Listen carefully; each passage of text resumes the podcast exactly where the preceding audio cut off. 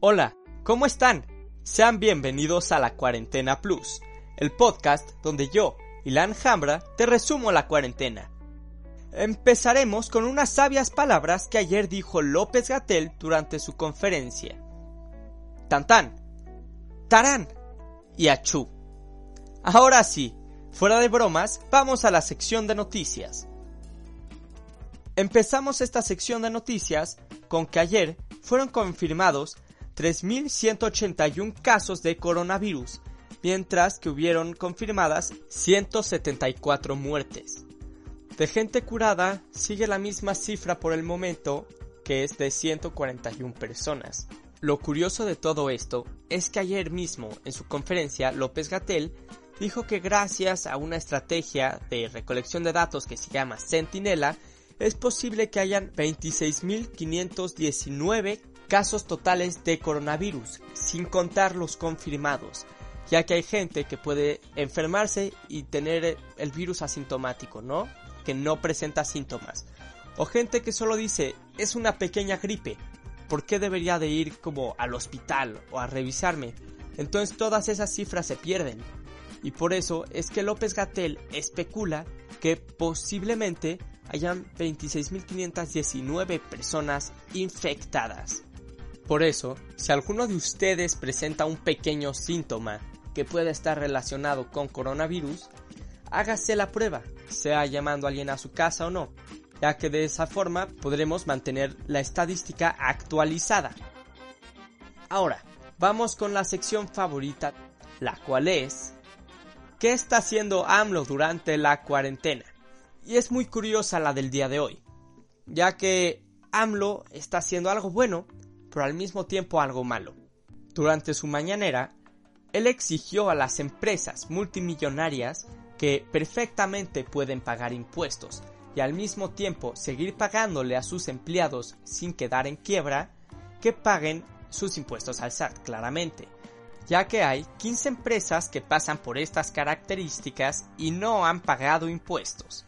También otra cosa que dijo AMLO durante su mañanera, que de alguna forma es contraria a lo que dijo anteriormente, es que por decreto está obligando a que cementeras y acereras, o sea, empresas que generan cemento y acero, deben de seguir abasteciendo sus obras, las cuales son el tren Maya, el aeropuerto en Santa Lucía y la refinería en Dos Bocas. Nosotros ya habíamos pensado que AMLO por fin había sentado cabeza y había entendido todo lo que implica el coronavirus, pero al parecer no, sus proyectos deben de seguir. Qué lástima. Y bueno, dejando a AMLO de un lado, vamos con la sección de historias chistosas de la cuarentena. La de hoy trata de Sandra, quien nos dice, me aburrí tanto en la cuarentena que le escribí a mi ex y ya no sé qué hacer, si volver con él o romper la relación de una vez por todas. Wow, me siento como cuando Josh se disfrazaba de mujer para ser consejero en la serie de Drake y Josh, que por cierto la recomendé en el capítulo de ayer. Si no lo han escuchado, vayan a hacerlo. Lo que podrías hacer es lo que tu corazón te diga, lo que tú sientas que es lo más correcto, lo que vaya mejor con tu persona. Yo no conozco a tu ex, así que no te puedo decir qué hacer, pero la respuesta está en tu corazón. Ahora continuaremos con la sección de ¿qué he estado haciendo yo en mi cuarentena? Y pues sí, en general, aparte de despertarme a las 2 de la tarde y pues sí, no, no hacer no hacer muchas cosas, estaba a punto de grabar el capítulo de hoy. Y adivinen qué sucedió. Comenzó a llover. Sí, un colmo. No pude grabar ya que la lluvia hacía mucho ruido y sí, con ruido no suena bien el audio, no suena bien el audio, pues no sale bien el capítulo. Entonces ya paró de llover, por suerte, después de unas tres horas de lluvia muy tranquila, pero todo está perfecto. Y claro, algo más que hice fue aprovechar ese tiempo para jugar juegos de mesa con mi familia.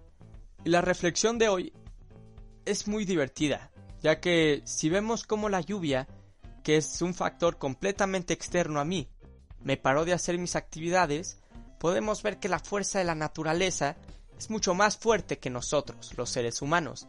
Y también, viéndolo en escala más grande, es como el coronavirus. Ahora la economía mundial se está parando, ya que muchas empresas no pueden continuar con sus ventas normalmente, ya que claro, la gente está comprando solo lo esencial. Y como dije anteriormente, podemos concluir perfectamente que ante la naturaleza, nosotros no somos nada, así que hay que respetarla y darle el valor necesario. Es como el mar, si está fuerte, no te vas a meter. Y de esta forma concluimos con la reflexión del día y lo que he hecho con mi vida en la cuarentena. Así que pasamos con una sección que se ha vuelto la favorita de algunas personas, la cual es las recomendaciones. Entonces empezaremos con la recomendación de serie, la cual es The Good Place. Algunas personas seguramente ya la han visto, otras no, pero es muy curiosa esta serie, ya que trata de lo que pasa después de la vida. Todo comienza cuando cuatro humanos son introducidos a The Good Place. ¿Y qué es esto? Es el cielo, digamos. Estas personas fallecieron y por ende entraron al lugar bueno, ya que en sus vidas hicieron acciones buenas y acumularon la cantidad necesaria de puntos para entrar a ese lugar. Pero todo empieza a agarrar tensión cuando Eleanor, el personaje principal, se da cuenta de que ella no pertenece ahí y ha sido puesta por error. Lo demás lo descubrirán ustedes, ya que tiene cuatro divertidas temporadas que los llevarán de un plot al otro y darán muchas vueltas. Seguramente les gustará. Y claro, ahora vamos con la recomendación de película del día, la cual es Aladdin. Puede ser la original o el live action que salió hace poco. ¿Y por qué les estoy recomendando esta película? Se las estoy recomendando porque es una película que pueden ver en familia. La verdad, me he dado cuenta que la convivencia en familia puede ser muy complicada cuando estamos tan encerrados todos, ¿no? Entonces ver una película divertida no le hace mal a nadie e incluso puede ayudar a calmar la tensión que se arma después de estar tanto tiempo juntos. Y supongo que todos han visto a Aladdin por lo menos alguna vez, y quienes no, les contaré. Todo empieza con Aladdin, que es el nombre de nuestro personaje principal, quien es un ladrón, y un día se roba una lámpara, y al frotarla descubre que dentro bebía un genio, el cual le concede tres deseos. Y ustedes verán el resto de la historia. Les contaré que estoy empezando a comprender a mis maestros de la escuela, porque cada rato cuando hago un podcast estoy recordando que lean el psicoanalista, porque pues hay gente que no lo ha hecho o que está en el proceso, o tal vez gente que por primera vez está escuchando la cuarentena plus. Entonces, si no han leído el psicoanalista, tienen hasta el domingo antes de que recomiende un nuevo libro. Con todo eso hemos terminado el capítulo. Sin nada más que decir, les pido que me sigan desde la plataforma que están escuchando el podcast, lo compartan a sus amigos y claro, no se vuelvan locos durante la cuarentena. Ahora sí, nos escuchamos mañana.